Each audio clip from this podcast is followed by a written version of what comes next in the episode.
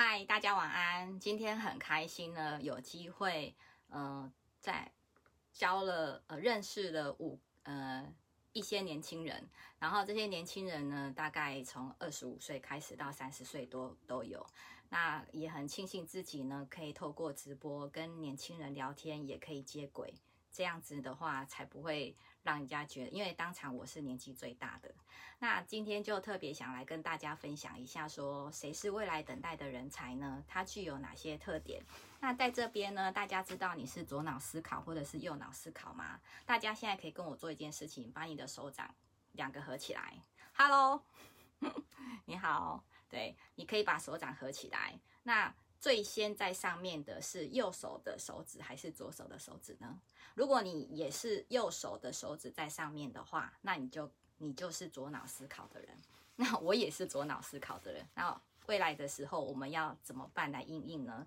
第一个呢，就是产品不能只能有功能，还要有设计感。像大家现在呃平常会买雨伞嘛？那我那天发觉到就是有一百块的雨伞，然后又有一支。一千两百块、一千五百块的雨伞，我就觉得很傻眼。为什么？为什么一只雨伞要这么贵呢？然后我的朋友就跟我讲说：“你看，它有这个图案，而且呢，它的呃里面呢全部都是黑色的，那个都是什么？那个都是防太阳晒的。所以他说，在夏天在走路的时候，它绝对绝对不会晒黑。以前呢，我真的很不爱买雨伞，因为我每次买都会掉。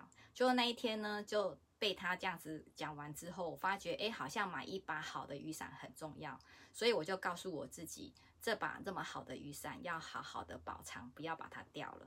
所以呢，有设计感是不是非常非常的重要？你看，可以从一百元的雨伞到一千五百元的雨伞，所以有设计感是真的很让人疗愈的。而且这么花的图案呢，我觉得应该晚上走路也是蛮安全的。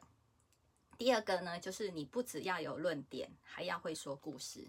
那今天呢，我在认识这些新朋友的时候，我有看到一个女生的介绍，她的名字叫做杰穗，我觉得好特别哦。她当初呃，杰穗她是呃杰。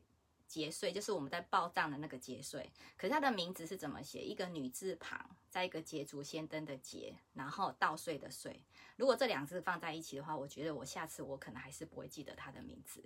可是他用这个节税，让我觉得就是哎，非常非常的印印象深刻。那我会常常跟别人分享我以前做服务业的状况。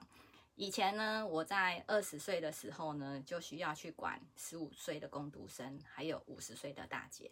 那有一次呢，我在盘点的时候，我就发觉到我的洋葱是变少的，呃，是变多的。那我以前是在呃有卖华宝的那个素食店，大家应该就知道。就后来我就发觉，哎，问的每一个工读生，他都跟我讲说，哎，是怎么怎么怎么做。那我发觉，既然问的都没有问题的话，那就是在操作面。所以我就有一次就。看他们员工怎么做。有一次，我就发觉到那个女生呢，她在做汉堡的时候，她是没有戴塑胶手套的。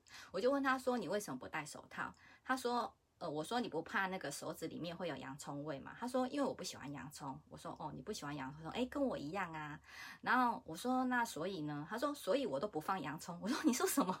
我说客人来吃华宝最喜欢的就是洋葱，你居然不放洋葱。所以呢，我就用这件事情来告诉我的朋友，请你们对服务业的人要好一点好吗？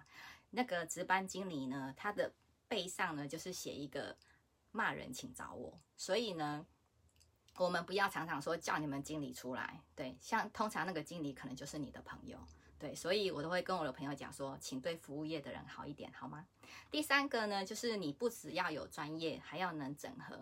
如果你是一个酒商，你去应征了，如果你可以跟客人介绍酒，而且你也可以品酒，透过你的下班时间，你知道什么样的酒喝起来是有什么样的味道，然后你自己又可以办餐酒会。还而且还会卖酒，这样子你是不是从你的产品出来到行销，还要客服，你全部一条龙可以做完？那这样子你就会不容易被取代。所以呢，在未来呢，就是你要能够做的事情呢，是要能够整合所有的事情。对，那第三个呢，就是不只讲逻辑，还要给关怀。其实这边讲的就是同理心。记得有一次我们家过年的时候要去吃饭，就因为那个那家餐厅过年是不给定位的。那我妹妹跟我跟她的儿子先到，就她就跟我说要等到一点半。那我想说那天我们都到了，那时候大概十二点多，我就跟我女儿上去，然后我们就跟她，我就我说哇，都客满了，都没有位置。她说对呀，他们从早上忙到现在。我说哇，那你很辛苦，应该还没吃饭吧？就我女儿又跟她聊天，她说哇，那你做这个服务业应该每年都会这样子吼？她就说对呀，嗯，最近怎样啊？那定位又很多，然后客人就。很不见谅，都一直打电话来骂人，他都觉得快烦死了。然后我女儿也是刚才我说，那你真是辛苦了，那你自己要找时间休息。结果过没多久，我就去旁边晃两下呢，那个店员就跟我们讲说，哎，有位置。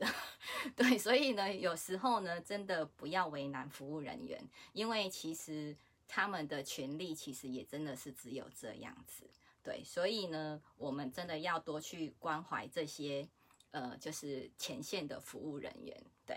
然后第四个呢，我们要不只要会正经，还要会玩乐。那这个是怎么说呢？《原子习惯》这本书虽然我还没有看完，可是他有说我们的工作跟玩乐要放在一起。那我们其实工作跟玩乐玩乐放在一起，其实你也可以，比如说投其所好。如果说你的客户或者是呃他们是喜欢爬山的，那你自己也很想要爬山，你是不是也可以一起去爬山？那我们是先快乐还是先赚钱呢？其实我们是先快乐，以后赚到钱，你就会更快乐。所以我们要先快乐，工作起来的气氛才好。